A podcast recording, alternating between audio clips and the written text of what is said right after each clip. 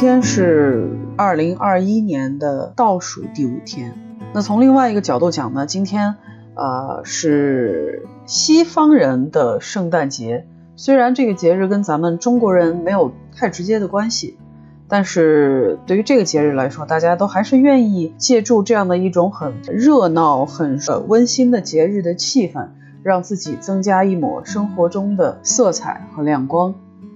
那当然还有一点呢，对于我们每一个人而言呢，今天是一个愉快的礼拜六，虽然天冷一点，虽然下着雨。但毕竟这样的天气里，能够窝在暖和的被窝里，看着电视、追着剧、撸着猫啊，确实是一种非常美好的享受。那当然，今天还有一个最重要的这个时间节点，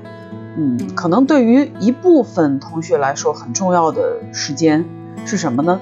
今天是我们二零二二届的研究生考试，研究生招生考试的第一天。对，今天是。我们这么多的考研人去见真章的时候了。一般来说，考研呢分别有一天的、两天的，甚至三天的。如果是管理类联考的话，那么就是一天啊。那如果说是其他的有一些主要科目，或者说其他的研究生考试的话，可能就是两天时间。那也有的科目多的话，它也会有三天时间。所以从二十五号到二十七号这三天，都是咱们国家啊安排的今年的这个考试的时间。那说到考研这个事儿啊，不知道我们这个电波前的你有没有考研，或者说自己有没有动这个念头啊？如果说有动这个念头，那我可告诉你，可一点儿都没，一点儿都没有什么不合适哈，一点儿都没有。为什么呢？就拿我们今年，其实在考之前就显示出来的一个数据，二零二二年，就是明年嘛，考明年。明年的这个研究生的考研人数已经达到了四百六十万，相较去年，去年的考研人数增加激增了八十万，真的是可以用激增，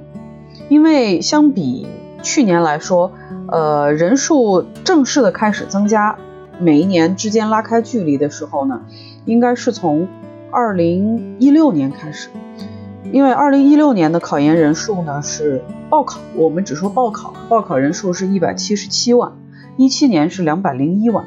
增加了三十三万，一八年呢是二百三十八万，增加了三十八万，二零一九年是二百九十万，算算增加了多少？增加了五十多万，紧接着二零年三百四十万，也是增加了五十万，二零二一年三百。七十七万，就是二零年到二一年增幅呢是三十多万，相对还没有太大的变化，但是较之前来说还是有一定的回落。不过从二一年到二二年，就是从去年到今年，考研的人数激增了八十万，八十万可以达到前面两三年的这个人数增加之和了。所以在这样的一个非常惊人的数字背后，它一定代表了一些什么样的事情？对大家有没有想过，在这么如此汹涌的这个考研人数背后，对我们的生活，对我们对这个社会的、对这个世界的理解，有一些什么样不同的变化吗？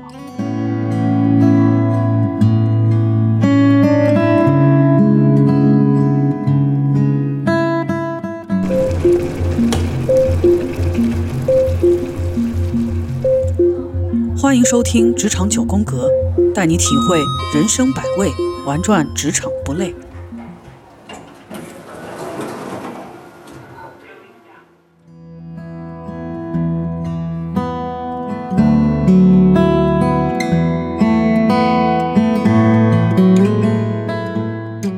我记得我考研那年，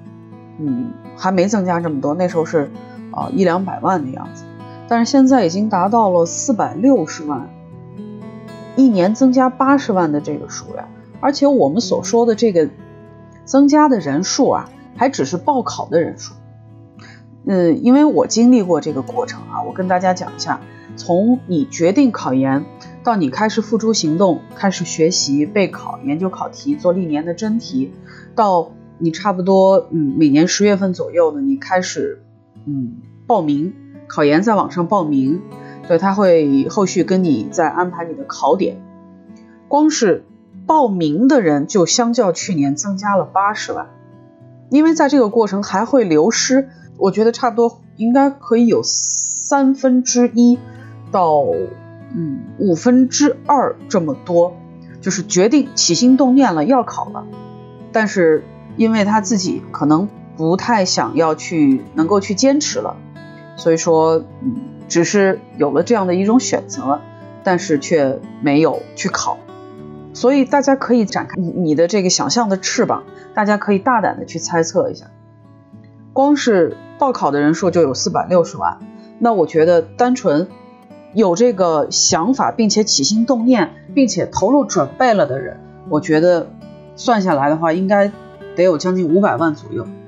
我觉得真的是可能会有这么多的，因为毕竟在准备考研的这个备考的路上，真的是一段非常艰辛、非常劝退的过程。我记得我从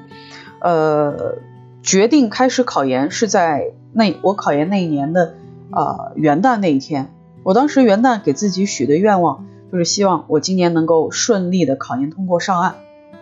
所以说基本上是从一月一号开始。呃，其实不是一月一号啊，我之前就已经开始花了一丢丢时间开始背单词了，所以正式的从一月一号开始，啊，我背单词，啊，参加了这个学习班儿啊，每每周末上课做题刷题，啊？在这个过程里面，其实学习的很多内容虽然以前也有涉及过，但毕竟工作了这么多年，再重新回到考研的这件事情上来说，还真的是。蛮有挑战的，因为对于我来说，我觉得我自己裸考，或者说我自己不报班的话，我肯定是过不了的。所以我当时还花了钱报了班。那这个培训班上课呢，是每周六、周天两天，一大清早就上课。所以那一年啊，我是没有周末的，包括像五一、十一这种大假，我也是过不了的。当别人出去旅游、出去玩，周末早晨在被窝里睡懒觉，或者陪家人出去玩的时候，我都是一大早去上课，上一天的课，然后晚上回来再接着做题，就这样，真的就是坚持了一年下来。对于一个人的精力、时间、体力，尤其是毅力，真的是一种非常强大的考验。呃，我觉得我还是算是。比较有耐性、比较有毅力的人，所以这一年呢，也也算是不费苦心吧，算是顺利的上岸了。而且你在越到临近考试的时候啊，你除了体力上的、身体上的压力、时间上的压力之外，你还会有越来越重的，就是马上要临近考试的这种焦虑感。焦虑感，其实很多人就是因为在这个时候的焦虑感，让自己没有信心。或者说觉得自己前面几次的模拟考试成绩并不是特别的理想，就放弃了。甚至我记得我当时在备考的这个过程里面，我身边有一些朋友，他们在准备学习的过程里面，也是经历了很多生活或者工作上的变化。比如说中间换了工作，换了工作的话，嗯，就很很很容易会去加班，或者说有其他的一些出差，就没有办法按时上课。那还有一种呢，就是可能家里面有一些自己的突发的事情，导致对于个人的时间上或者说心情上造成很大的波动和影响，也很有可能最终准备了一年而放弃考试。所以我看看我自己，包括我身边这些啊一起准备考研的我认识的这些人，大家都是在非常艰难的咬着牙。往前匍匐前进，真的是匍匐前进，心里面有无数次想要放弃、想要不考了、不学了的这种想法，但是最后可能还是我们对于自己的这种要求，或者对于自己要做这件事情的这样的一种决定，促使我们依然能够咬着牙一直坚持下去。我其实一直觉得我的心理素质还可以，但真的是在当时临考前那段时间。每天晚上的这个睡眠都非常的差，可能确实也是因为太过于紧张了，太过于焦虑了。因为一边要上着班，一边还要考试。那如果说没过的话，又是一年的时间。毕竟人能有多少个一年去这样浪费呢？所以在非常强大的精神压力、身体压力、时间压力和你 就是这个单词怎么也背不住，语法总怎么也背不住，呃，英语的这个阅读理解总是会出错，你的这个数学还是初中数学呢，结果一做错一个，啊，这这是错题连篇，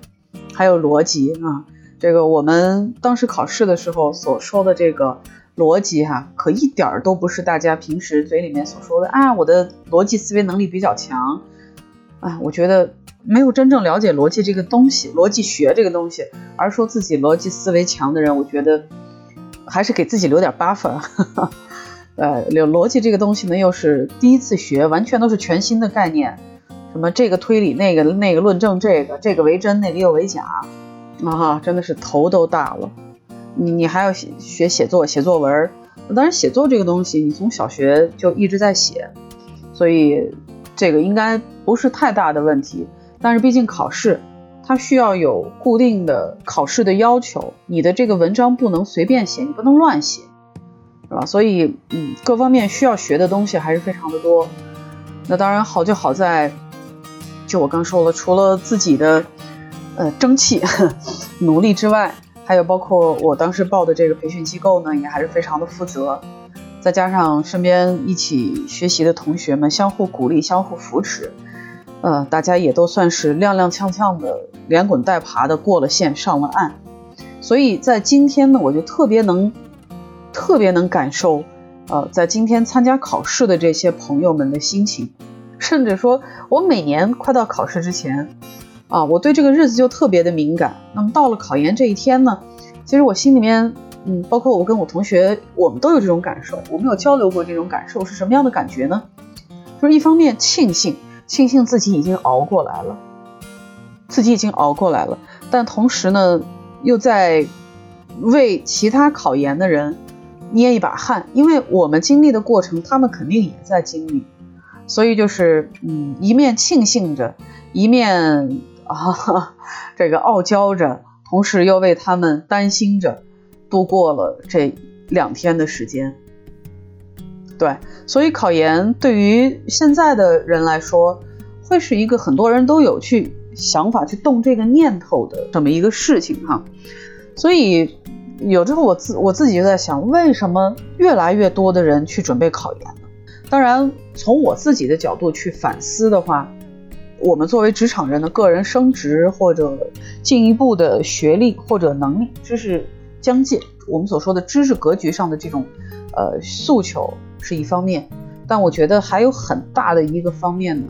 还是在于我们所说的这个本科应届生身上。为什么呢？就是我我们一分为二来看哈，我们现在嗯，为什么从二零年到二一年，到我们这次的二二年，整个的考研人数那么多，那么多激增了那么多？我觉得一方面呢是确实因为近两年的这个疫情的影响。是全球的经济和各行业的这个商业的运营状况有很大的降低，也就是说，在现在经济退行、就业压力大的前提下，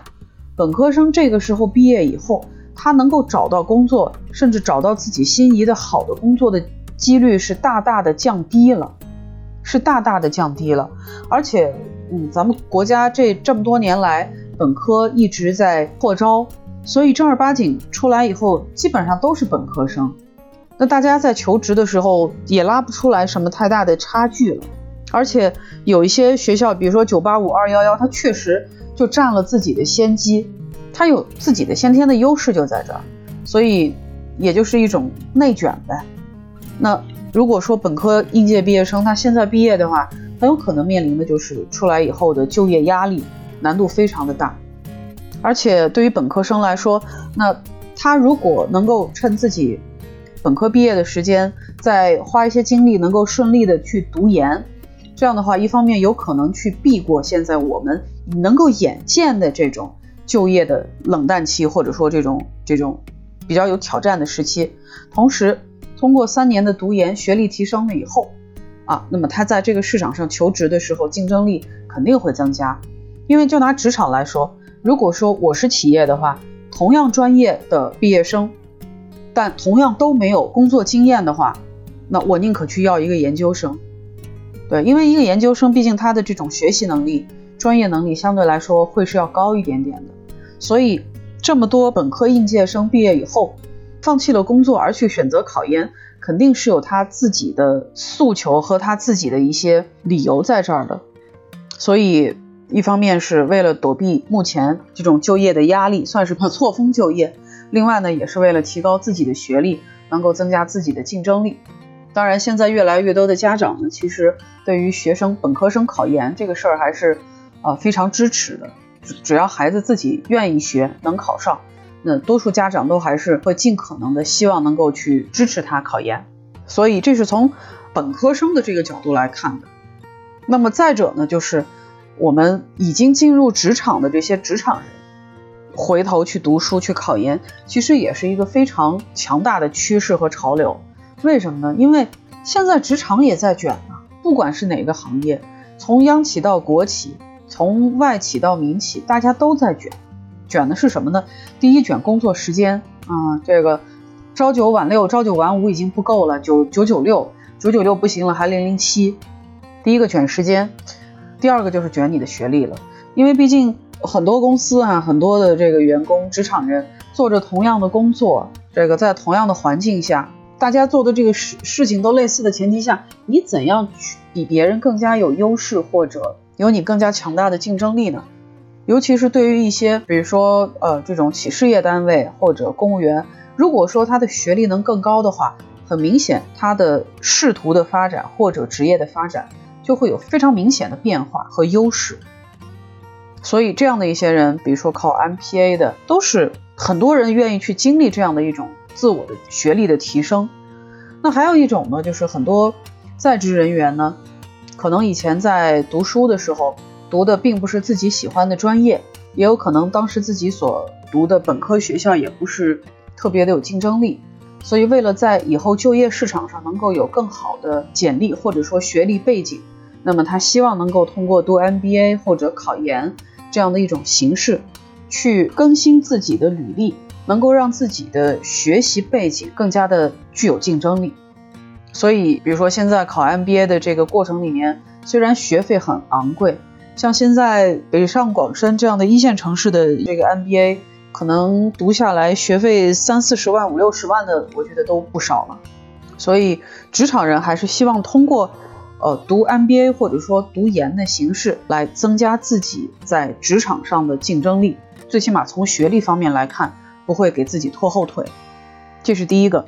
第二个呢，当然这个也是 Grace 我自己当时读研其实是一个很主要的初衷，就是。我是比较喜欢去获取一些新的知识，我想要去拓宽自己的知识边界和自己的眼界格局，因为毕竟你在读研究生，尤其是 MBA 这种这种学习的过程里面，你还是会基于整个商业环境的这个场景里面，由学校作为一个知识的脚手架吧，你能够站在巨人的肩膀上，更全面、系统的看待这个整个商业社会。或者能够去更加系统的获得很多关于市场、啊财务、人力资源等等各方面的这样的一些管理的知识，其实这个比我们私底下自己看书或者呃跟别人去请教要系统的多。所以在这个过程里面，能够去拓宽你的知识的边界，拓宽你的格局，同时这样一些具备的新的知识。我相信也是能够打开很多人的思维的大门，同样也能够帮大家在整个工作的过程里面准备更多的知识的储备或者知识的力量。啊，这是第二点，就是知识边界的扩大。第三个呢，应该就是增加人脉。对，呃，考研这件事情其实是让你在呃，尤其是职场人来说啊，在原来的这个圈子里面。通过更进一步的攀登，跃入了另外的一个圈子。因为当你在读研的时候、读书的时候，你身边的这些人就是一些新的环境的人。如果没有这个渠道的话，你可能跟这些人的相遇，你们能够有交集的概率是很小的。当然，我们不说一定这些同学就是背景一定要怎么样怎么样，但最起码这是一种人脉的拓展的很好的方式。你们共同经历啊三年的学习，大家是同学，因为读书嘛，还是会有很多的课余的学校活动，比如说运动会啊，比如说新生的开学典礼呀，学校里面各种的社团呢，啊，平时的这种相互的呃学科方面一一相互的这种切磋和沟通啊，其实还是会很大的增加我们在日常的人脉以及这个交际圈的一种扩展，所以这也是很多人读研的一个非常主要的目标。呃，尤其是对于那些能够有实力读到，比如说北大、清华、啊复旦、交大这种学校，它的这种 MBA 或者 EMBA 的人，那他所认识到的这样的 EMBA 或者 MBA 的同学的这种分量，呃，这种量级，其实就还是非常的不一样了。那当然，前提他自己本身的量级也不低啊，所以，呃，这也是职场人。呃，愿意去考研，花这么多的精力，花这么多时间和钱去读研的原因之一。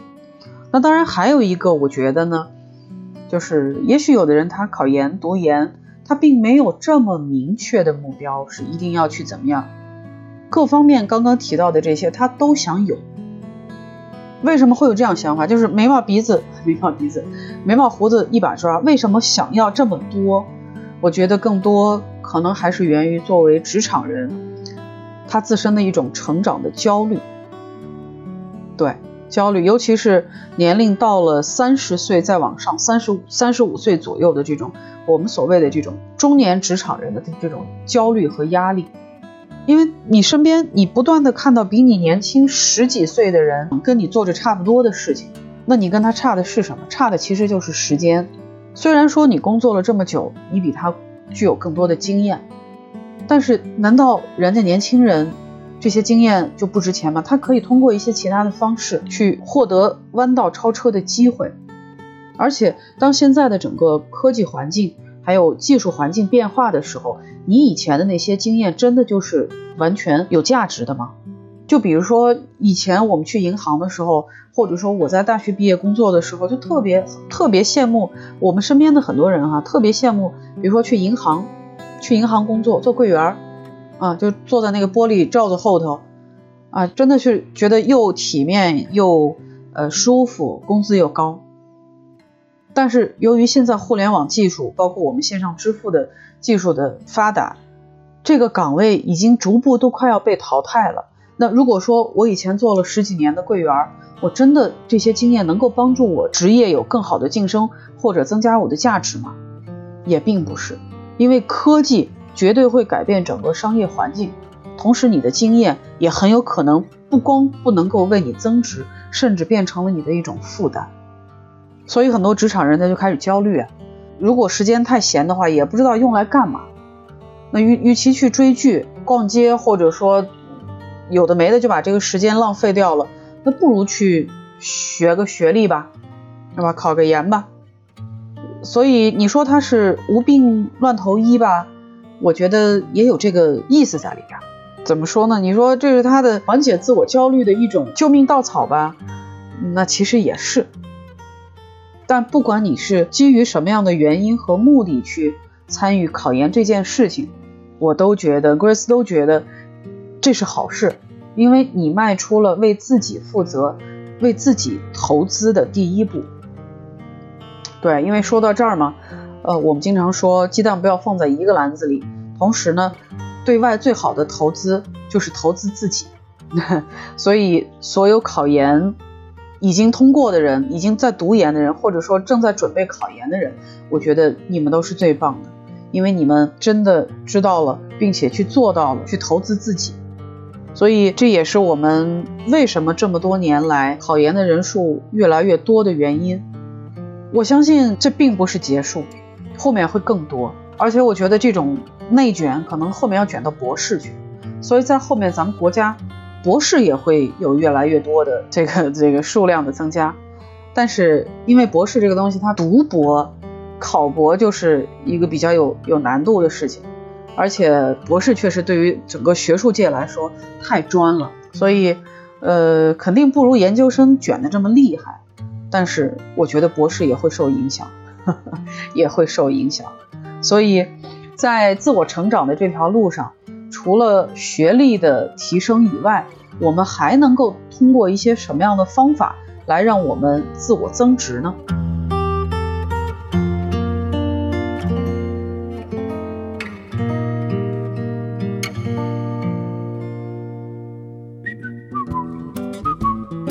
本期节目到此结束感谢您的关注。如果您期望得到更多职场干货或者更多相关话题的探讨请添加节目下方微信号“职场九宫格”，带给你不一样的精彩职场和生活。